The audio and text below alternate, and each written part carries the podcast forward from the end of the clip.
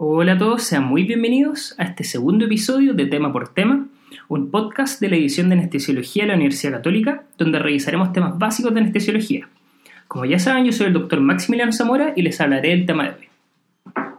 Antes de irnos de, de con el tema principal de este podcast, que ya pudieron ver arriba en el, nombre que es la circulación de transición, me voy a tomar un minuto para agradecer los buenos comentarios que he tenido del primer episodio, que fue anestesia para cirugía de laparoscopia.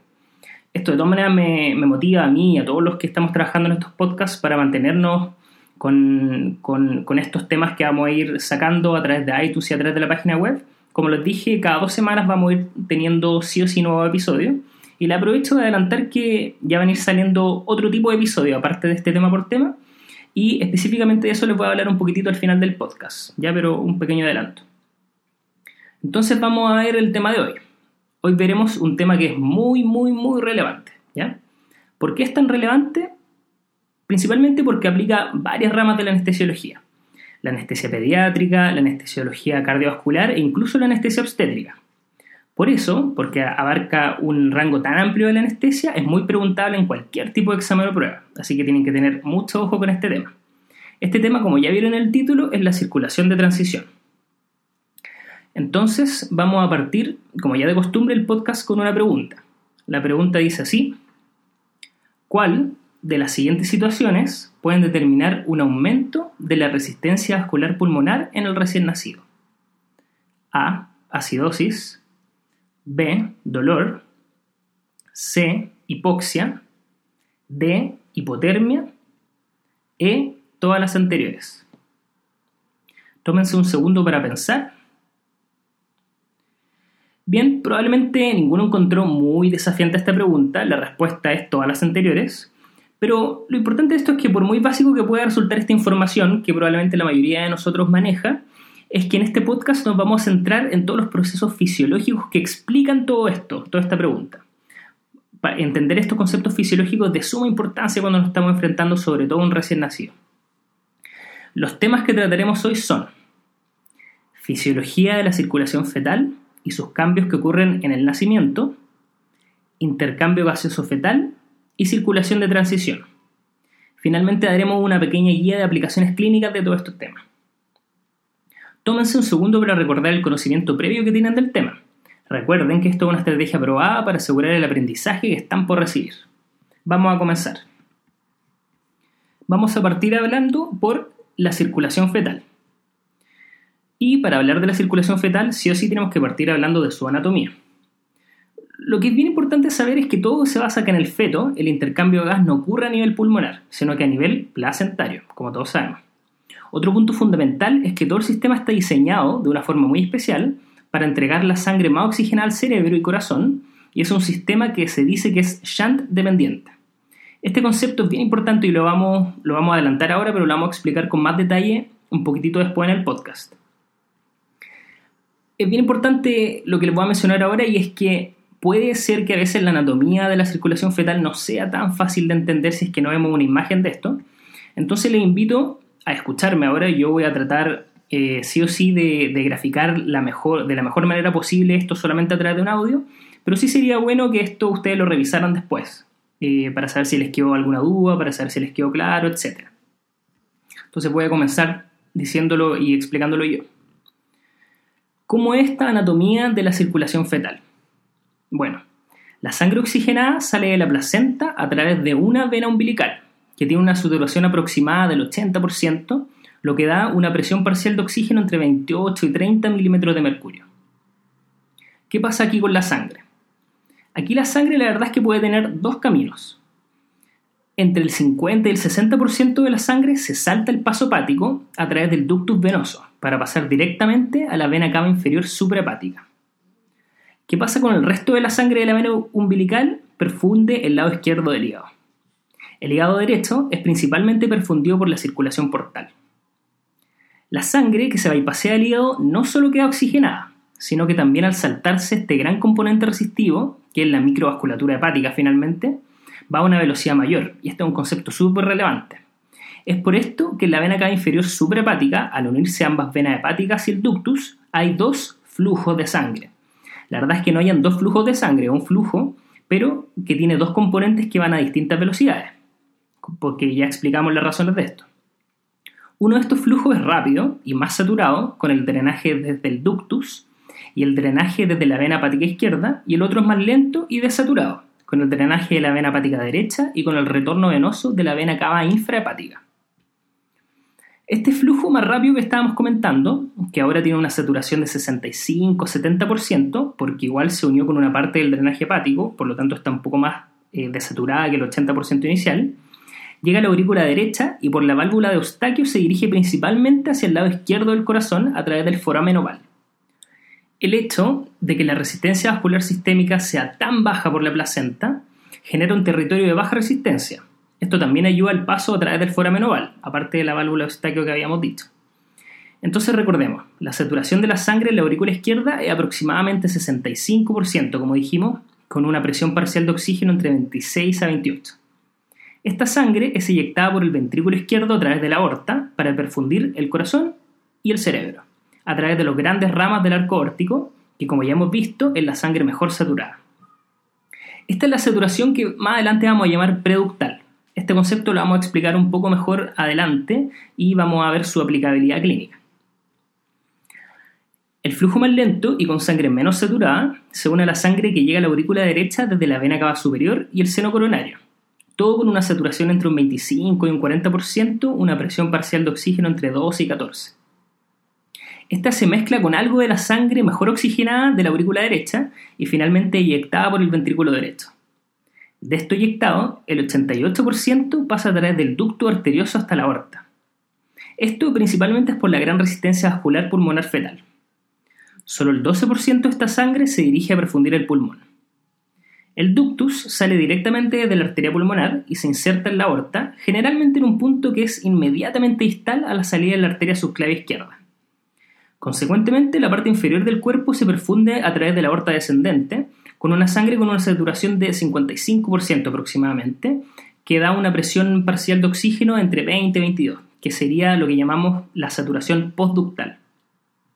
Posteriormente, la sangre termina en dos arterias ilecas internas, que forman dos arterias umbilicales, que llegan nuevamente a la placenta. Y así se termina el círculo de la circulación fetal. Bueno, ya entendimos la anatomía, entonces ahora vamos a hacer como un pequeño repaso de los componentes fisiológicos principales de esta circulación y que finalmente la determinan. Esta numeración, la que les voy a mencionar ahora, es lo que tienen que recordar sí o sí, ¿ya? Como vimos, la circulación fetal difiere de forma importante con la circulación extrauterina. Así es que se dice que la circulación fetal es en paralelo, a diferencia de la extrauterina, que sería en serie y mucho más eficiente. En el feto, ambos ventrículos van a eyectar al mismo tiempo a la circulación sistémica. Los gastos cardíacos de estos ventrículos tampoco son como la circulación extrauterina. Lo normal en todos nosotros es que el gasto cardíaco del ventrículo izquierdo sea igual al del ventrículo derecho, pero en el caso de la circulación fetal, el radio, de esto es aproximadamente 1.3 es a 1, o, dicho de otra forma, 65 versus 35%, con un mayor gasto en el ventrículo derecho, por el mayor retorno venoso que éste recibe. Es por esto que a nivel fetal se habla de gasto cardíaco ventricular combinado. La circulación placentaria recibe aproximadamente el 45% del gasto cardíaco fetal combinado. De este gasto cardíaco fetal combinado, solo el 5 al 10% va al pulmón, como ya habíamos adelantado un poco. Otro concepto importante que ya dejamos ver es que hay una resistencia vascular sistémica muy baja, y esto es secundario a la placenta. Por otro lado, la resistencia vascular pulmonar es muy alta, que determina un flujo pulmonar muy bajo. Esto es porque los pulmones están llenos de líquido, lo que genera hiperexpansión de los pulmones fetales, que llega a un aumento de presión sobre la vasculatura pulmonar. Además de eso, también la pared vascular es más gruesa. Además existe la vasoconstricción pulmonar hipóxica, ¿no es cierto? El feto, como vive en una hipoxia alveolar, presenta de forma muy clara este mecanismo, que permanece incluso en la vida adulta, es decir, todos nosotros tenemos este mecanismo. Entonces, vamos a repetir estos tres conceptos que son súper importantes. Hay tres razones por las cuales la resistencia vascular pulmonar está aumentada. Uno, el líquido pulmonar. Dos, la pared vascular más gruesa de esta circulación. Y tres, la vasoconstricción pulmonar hipóxica. Todo esto que determina que hay un flujo pulmonar que es mínimo, presiones bajas en la aurícula izquierda, Esto último podemos deducir que es por el menor retorno venoso que llega a la aurícula izquierda finalmente y la menor resistencia vascular sistémica o poscarga que se lo pone al lado izquierdo del corazón. Por otro lado, las presiones de arteria pulmonar son muy elevadas, incluso el doble que en un recién nacido. Como ya dijimos, toda esta disposición de la anatomía de la circulación fetal determina que la sangre más oxigenada perfunde finalmente los que son los órganos más importantes, el cerebro y el corazón, bypaseando la circulación hepática por el ductus venoso y bypaseando el ventrículo derecho por el foramen oval. Las altas resistencias vasculares pulmonares termina forzando a la sangre del ventrículo derecho a pasar a través del el ducto arterioso, ¿no es cierto?, hasta la aorta descendente, permitiendo que sangre poco oxigenada vuelva a la placenta. Finalmente, como habíamos eh, adelantado, es todo un sistema que es shunt dependiente. Usamos todos estos shunt durante la vida fetal para lograr dar la mejor oxigenación a los órganos más relevantes. Bien, eso entonces con la circulación fetal. Ahora vamos a hablar un tema que sale directamente del tema que estábamos comentando recientemente, que es el intercambio gaseoso a nivel fetal.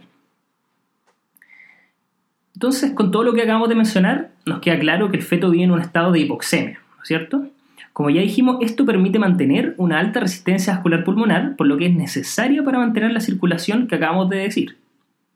Pero por lo menos a mí, cuando estaba estudiando estos temas, igual siempre me saltaba la misma duda. Es que cómo el feto siendo que tiene un consumo de oxígeno tan tan alto, puede vivir con una saturación tan baja. Le adelanto que el consumo de oxígeno fetal es similar al del neonato, ¿ya? y sabemos que este es dos a tres veces mayor que el del adulto. Y recordemos también que del ventrículo izquierdo sale una presión eh, de oxígeno de alrededor de 28 milímetros de mercurio. Para responder esta, esta inquietud, tenemos que repasar un poco nuestro típico gráfico de la curva de disociación de la hemoglobina. ¿ya? Esto también les recomiendo que cuando terminen de escuchar el podcast lo puedan revisar. Específicamente todos tenemos bien a la mano y todos conocemos bien la curva de disociación de la hemoglobina, pero hay unos gráficos en internet que muestran bien eh, lo que les voy a comentar ahora, que es, es lo que pasa con el caso de la hemoglobina fetal. Entonces les recomiendo que posterior a que terminen de hacer lo que están haciendo y escuchar este podcast, vayan a revisar estos gráficos. Bueno, pero los conceptos fundamentales del intercambio gaseoso y que se desprenden también un poco de esta curva que después van a revisar son los siguientes. Primero, el feto tiene una mayor concentración de hemoglobina, con un hematocrito que puede ser de hasta 60% con una hemoglobina de 18 a 19. Como sabemos, el contenido arterial de oxígeno no solamente está determinado por la saturación de hemoglobina, sino que también por la cantidad de esta. Esto aporta a que haya mayor oxígeno disponible para el feto. En segundo lugar, y acá sí o sí tenemos que pensar en esta curva de disociación de la hemoglobina, es que la mayor parte de la hemoglobina en el feto es de la hemoglobina del tipo fetal, en un 70-90%. Esta hemoglobina del tipo fetal tiene un menor contenido de 2.3 difosfoglicerato, lo que determina que la afinidad de la hemoglobina fetal por el oxígeno sea mayor que la de la hemoglobina adulta. ¿Se acuerdan cómo se ve esto en el gráfico? ¿Cómo se ve esto en el gráfico? Es que la curva de disociación de la hemoglobina fetal está más hacia la izquierda, ¿no es cierto? Ahora, tomémonos un minuto para recordar el concepto de la P50. ¿Se acuerdan qué es lo que es la P50? La P50 se define como la presión parcial de oxígeno con la cual el 50% de la hemoglobina está saturada. En el caso del feto, esta tiene una P50 de 19 milímetros de mercurio aproximadamente versus una de 27 que es la que tiene la hemoglobina del adulto, lo que se ve en la curva como un desplazamiento hacia la izquierda. Y volvemos a, repasar estos conceptos. ¿Qué nos dice que esté la curva desplazada hacia la izquierda? Es que se requiere menos presiones parciales de oxígeno para saturar más a la hemoglobina, es decir, tiene una mayor afinidad. Esto no solo se ve con la hemoglobina fetal, sino que también en hartos casos que nosotros ya debemos conocer, que son, por ejemplo, la disminución del CO2, la alcalosis, entre otros. Y nuevamente, ¿qué consecuencias puede tener este desplazamiento? Es que finalmente la hemoglobina fetal se une con más oxígeno, lo que favorece el transporte de oxígeno y su toma desde la placenta a pesar de tener una presión de oxígeno baja. Aparte de los dos mecanismos que acabamos de mencionar, que sin duda son los más relevantes para contestar esta primera pregunta que, que nos hicimos, un tercer punto que apoya la transferencia de oxígeno hacia el feto desde la madre es el doble efecto Bohr. Primero, tomémonos un poco de tiempo para recordar qué es el efecto Bohr. ¿Se acuerdan qué es lo que es el efecto Bohr? El efecto Bohr es que la afinidad de la hemoglobina por el oxígeno es inversamente proporcional a la cantidad de CO2 en la sangre. Es decir, mueve la curva hacia la derecha con un aumento del CO2. Más CO2, curva hacia la derecha. Recuerden también que en esta misma curva hay varias cosas que desplazan hacia la derecha. Lo sabemos, aumento de hidrogeniones o disminución del pH, aumento del CO2, etc. En el caso del feto, ¿qué es lo que pasa? Lo que pasa es que el feto transfiere su CO2 a la madre. ¿Y qué pasa con esto? Crea un ambiente que es más ácido en la madre y un ambiente más alcalino en el feto, luego de esta transferencia. Nos podemos dar de inmediato cuenta qué es lo que pasa con esto. Así, la curva materna va más hacia la derecha, disminuyendo su afinidad por el oxígeno y transfiriéndolo al feto, mientras que en el feto pasa todo lo contrario. Aumenta aún más su afinidad y desplaza su curva más hacia la izquierda, con mayor unión al oxígeno. Se dice que este mecanismo podría explicar entre el 6 y 8% de transferencia de oxígeno al feto. Volvemos a repasar y en resumen, a pesar de que seamos repetitivos, el feto mantiene su contenido arterial de oxígeno principalmente mediante dos mecanismos, un alto hematocrito y una mayor afinidad de la hemoglobina fetal. Nuevamente nos pueden saltar un par de dudas con todo lo que le acabo de explicar. Por lo menos a mí, cuando lo estudié por primera vez, me saltaba una duda que puede ser obvia para algunos, ¿ya? Que esto, todo esto puede tener una desventaja. Por una parte, así como la hemoglobina fetal tiene mayor afinidad para captar oxígeno, también lo libera con menor afinidad a los tejidos, siendo que el propósito del contenido de oxígeno finalmente entregarlo a los tejidos y que estos se oxigenen, esto claramente podría ser un problema, ¿no es cierto? ¿Y saben ustedes cómo compensa esto el feto? Bueno, ya dijimos que el feto tiene mecanismos para aumentar su contenido arterial de oxígeno a pesar de tener una saturación baja. Esto se complementa gracias a un gasto cardíaco mayor. Recordemos que los determinantes del DO2 o el delivery de oxígeno son el contenido arterial de oxígeno y también el gasto cardíaco. El gasto cardíaco fetal es entre 250 a 300 ml kilo minuto versus el del adulto que sabemos que es aproximadamente 75 ml kilo minuto. Esto se logra principalmente por una mayor frecuencia cardíaca y por un mayor volumen que sale desde los ventrículos al ser esta una circulación en paralelo. El gasto cardíaco mayor determina una mayor entrega de oxígeno a los tejidos. Lo otro es que también el feto tiene finalmente un pH que es más ácido, lo que por efecto Bohr, que ya lo explicamos, determina una mayor entrega de oxígeno a los tejidos cuando finalmente cuando el oxígeno llega. Entonces, en resumen, hay mecanismos adaptativos para mantener una buena entrega de oxígeno a los tejidos, a pesar de esta hipoxia fetal, que son que la circulación fetal tiene un sistema donde hay flujos preferenciales, con mayor contenido de oxígeno a los órganos que dijimos que son los más relevantes, el corazón y el cerebro hay un mayor gasto cardíaco, una mayor capacidad de transportar oxígeno por la hemoglobina fetal y mayor concentración de hematocrito. Además, el feto tiene menor necesidad de termorregular. Finalmente, su madre lo hace por él y también tiene un mínimo esfuerzo respiratorio. Todo esto determina el menor consumo de energía en estas acciones y también ayuda a todo lo que acabamos de decir.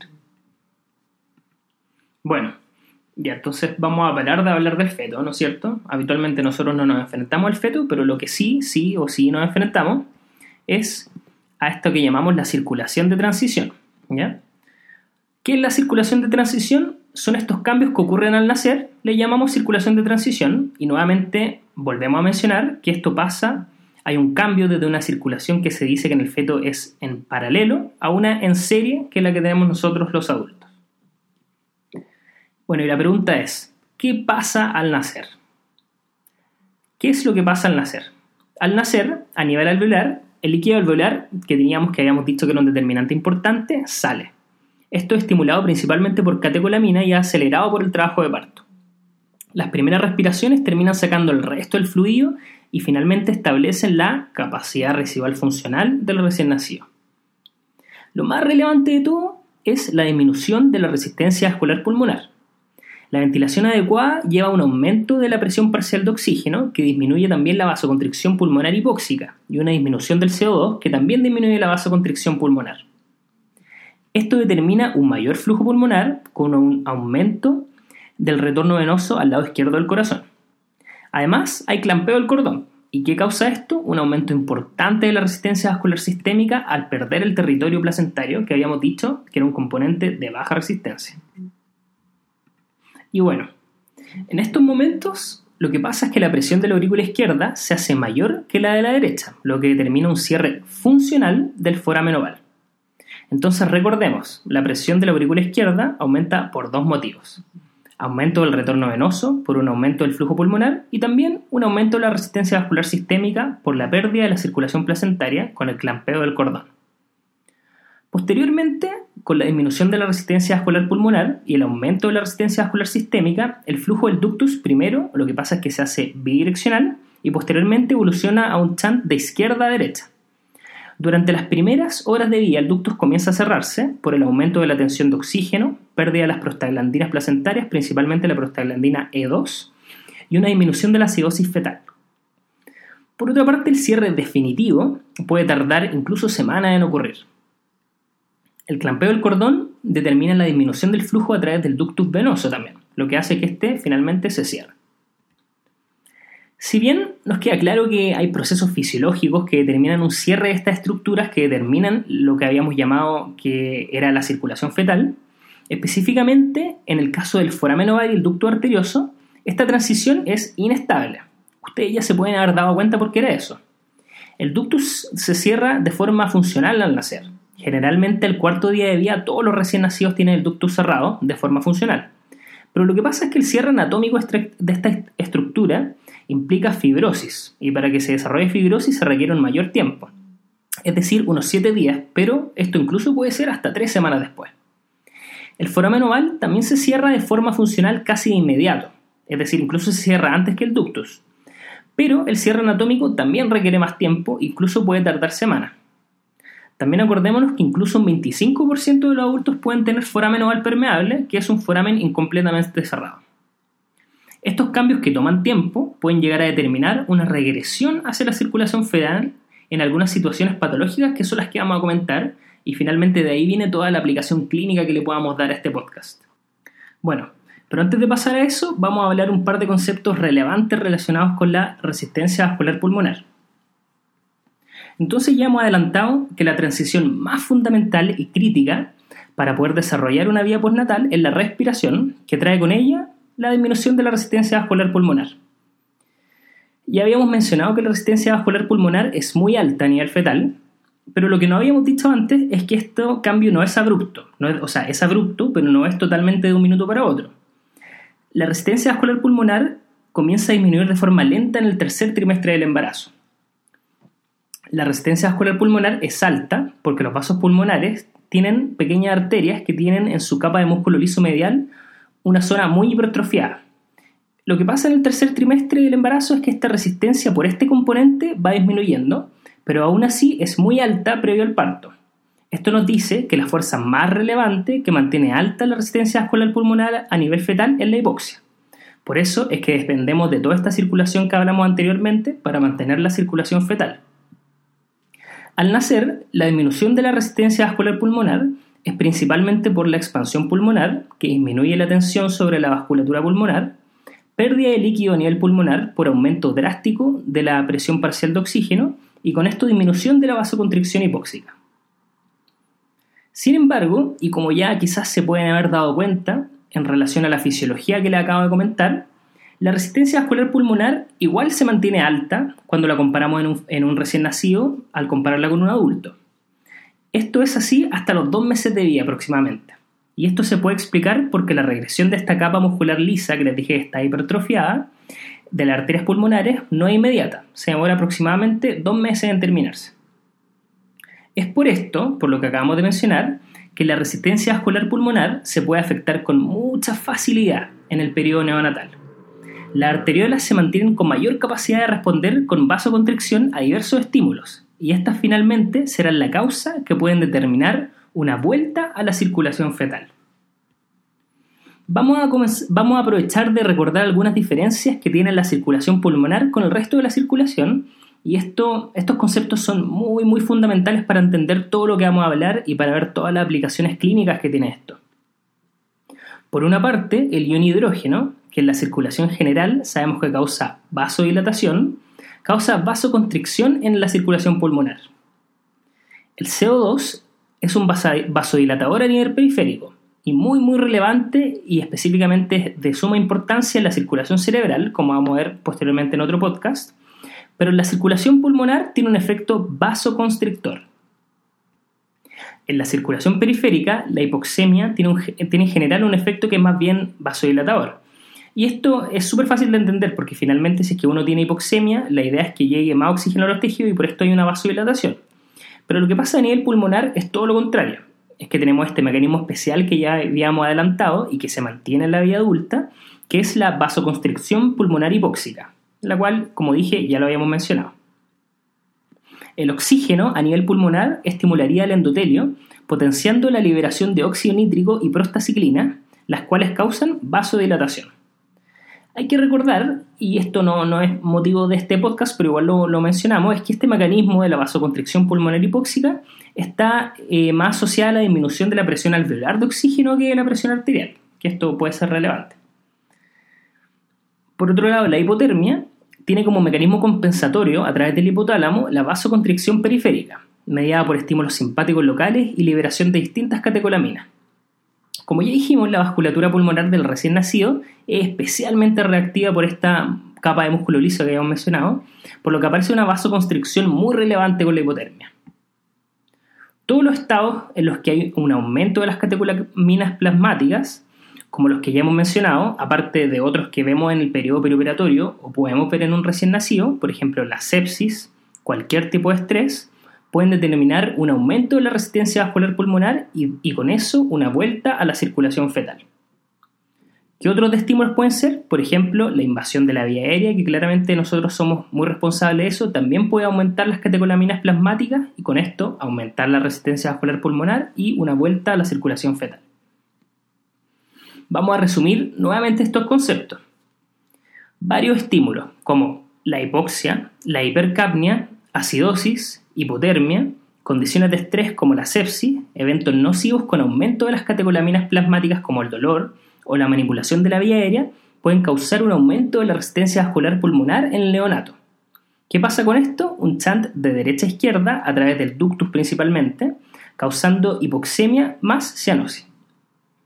La disminución del gasto cardíaco derecho, causado por este chant, finalmente determina una disminución de la presión arterial sistémica. ¿Qué pasa con esto? Se graba aún más el chant. Todo esto aumenta aún más la hipoxemia, la hipercapnia y la acidosis, creando un círculo vicioso con la vuelta a la circulación fetal. Los aumentos de la resistencia vascular pulmonar se pueden ver como una caída de la saturación postductal en el recién nacido conducto arterioso permeable. Recordemos que la saturación postductal debe ser medida a nivel de las extremidades inferiores, ¿ya? Ya habíamos dicho que el ductus usualmente llega a la aorta descendente distal a la salida de la arteria subclavia izquierda, es decir, tanto la saturación de la mano derecha como la saturación de la mano izquierda, en general la vamos a considerar como saturación preductal, por lo que no se ve este mecanismo. Entonces vamos a volver a repasar una vez más, ¿ya? Diversos estímulos como la hipoxia o acidosis causan una marcada vasoconstricción del territorio pulmonar, aumentando la resistencia vascular pulmonar. Esto probablemente se deba, como ya lo hemos mencionado varias veces, que los recién nacidos tienen aún una resistencia vascular pulmonar que está aumentada en relación a los niveles de, más edad, a pesar de que esta bajó de forma drástica luego del nacimiento. El desarrollo de la vasculatura pulmonar no está completa en el recién nacido, con un mayor componente de músculo liso en la capa medial de las arteriolas pulmonares. El retorno a la circulación fetal se le llama circulación fetal persistente o hipertensión pulmonar persistente del recién nacido.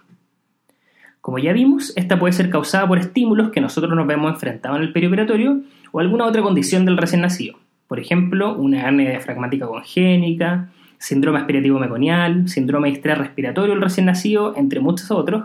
causas que están fuera del objetivo de este podcast, pero igual los mencionamos porque nos tienen que sonar cuando nos pregunten causas, por ejemplo, de aumento de la resistencia vascular pulmonar de un recién nacido. Como ya se mencionó de forma superficial, hay algo que juega un rol muy importante en la, vasodilatación de la vasculatura pulmonar y es el óxido nítrico. ¿ya? Es por esto que uno, este es uno de los tratamientos más importantes cuando hablamos de esta hipertensión pulmonar persistente del recién nacido.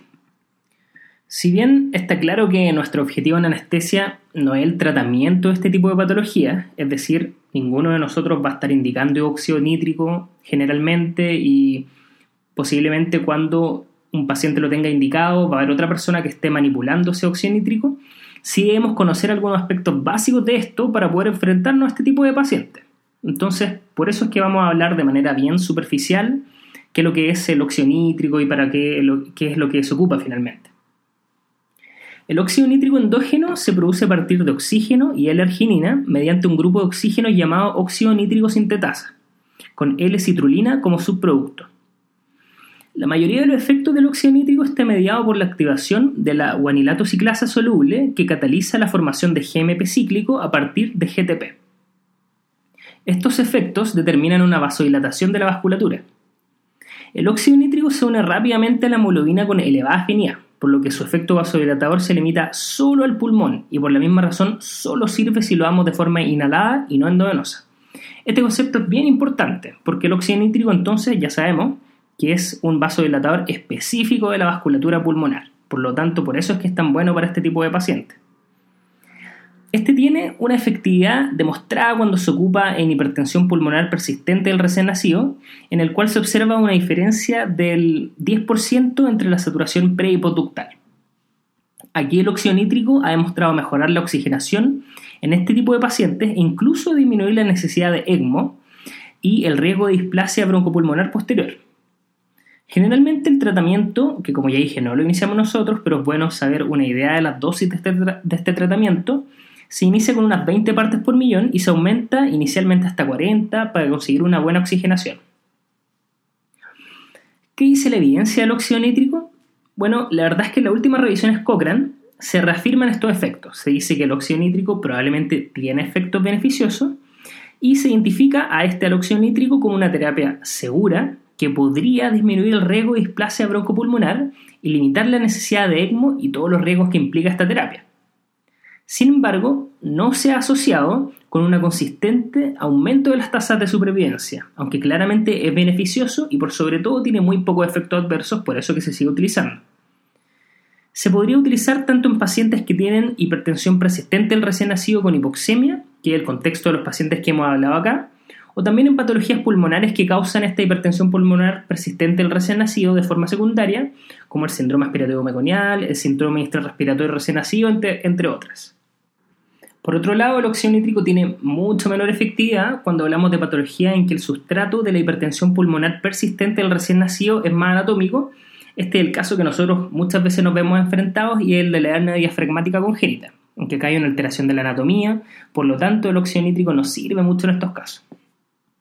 Bueno, eso es todo por hoy. Espero que hayan encontrado este podcast de utilidad de todas maneras, estos son conceptos fisiológicos que muchas veces se nos olvidan, pero sí o sí nos ayudan para entender todos estos tipos de patologías y les aseguro que les va a servir cuando se estén enfrentando sobre todo a un recién nacido, ¿no es cierto? Le quiero dar gracias especialmente a la doctora Javiera Benavides que me ayudó con el contenido de este podcast y recordarles que siempre, recordarles lo mismo que les voy a recordar siempre desde ahora en adelante, que se metan, bueno, nos sigan en nuestro Twitter de Anestesiología OC, se metan a nuestra página del podcast de la división de anestesiología. Ahí les vuelvo a recalcar que pueden hacer comentarios, ¿no es cierto? Pueden poner si es que les gustó el podcast, si no les gustó, quizás qué cosas ustedes piensan distinto, qué cosas ustedes hacen distinto en su práctica clínica. También me interesaría mucho saber. Pueden comentarlo ahí a través de los comentarios del, del, sitio web o a través de mi mail. Me pueden mandar un mail directamente a mí. Mi mail, como ya lo dije en el podcast anterior, es mszamora.uc.cl. Recuerden también, y esto se los pido de manera especial, meterse a iTunes y ahí sobre todo lo que pueden hacer es calificar el podcast, ¿ya? Cuando califican el podcast, esto también nos ayuda a nosotros para que finalmente esto pueda llegar a la mayor cantidad de personas posible. Pueden calificarlo ahí de manera importante acuérdense también de suscribirse al podcast porque así les van a llegar notificaciones de cuando vayamos tirando eh, nuevos episodios, para que no tengan que estar metiéndose a la aplicación cada vez, sino que les llega una notificación de la, de la, de la aplicación de podcast cada vez que vamos subiendo nuevo contenido. Bueno, y finalmente, como le había comentado al inicio del podcast, les comento que en dos semanas más eh, viene el nuevo episodio. El episodio se llama Anatomía de la vía aérea y bases de la intubación vigil así va a ser, ese episodio ya está grabado y en verdad está súper choro, se, se los comento para que lo esperen. Y ahí por primera vez vamos a tener una invitada especial, que es la doctora Loreto Mosqueira, que va a estar hablando conmigo el contenido. Y le aprovecho a comentar, que esto es lo que le había mencionado inicialmente, que vamos a sacar otro tipo de podcast eh, muy pronto, que son podcasts relacionados con opinión de expertos. Entonces el primer invitado que vamos a tener, una vez que se complete lo que les voy a comentar ahora, va a ser el doctor Héctor Lacasí, donde vamos a hablar temas un poco más específicos, no va a ser de esta serie tema por tema, sino que vamos a hablar unos temas más específicos relacionados con el tratamiento y el manejo actual de la cefalea pospunción dural, ya un, un tema súper relevante para nosotros como anestesiólogos. Entonces lo que les pido es que en este tiempo, en este mes que va a salir el episodio, porque ya les dije, las próximas dos semanas, en dos semanas más viene el episodio de la anatomía de la vía aérea, me manden a mi mail o a través de los comentarios de la página preguntas que ustedes quieran saber. Quizá hay algún tema, por ejemplo, de la cefalea pospunción que ustedes no entienden muy bien, o hay algún tema de la evidencia nueva que a ustedes no les queda tan clara, eso es finalmente lo que yo me voy a basar para hacer ese episodio, lo que le vamos a preguntar finalmente al experto que va a venir esa semana a hablar con nosotros. Bueno, nuevamente, eso sería todo por hoy. Soy Maximiliano Zamora y en el nombre de todo el equipo del podcast de la División de Anestesiología UC, muchas gracias por escucharnos y que tengan una muy, muy, muy buena semana.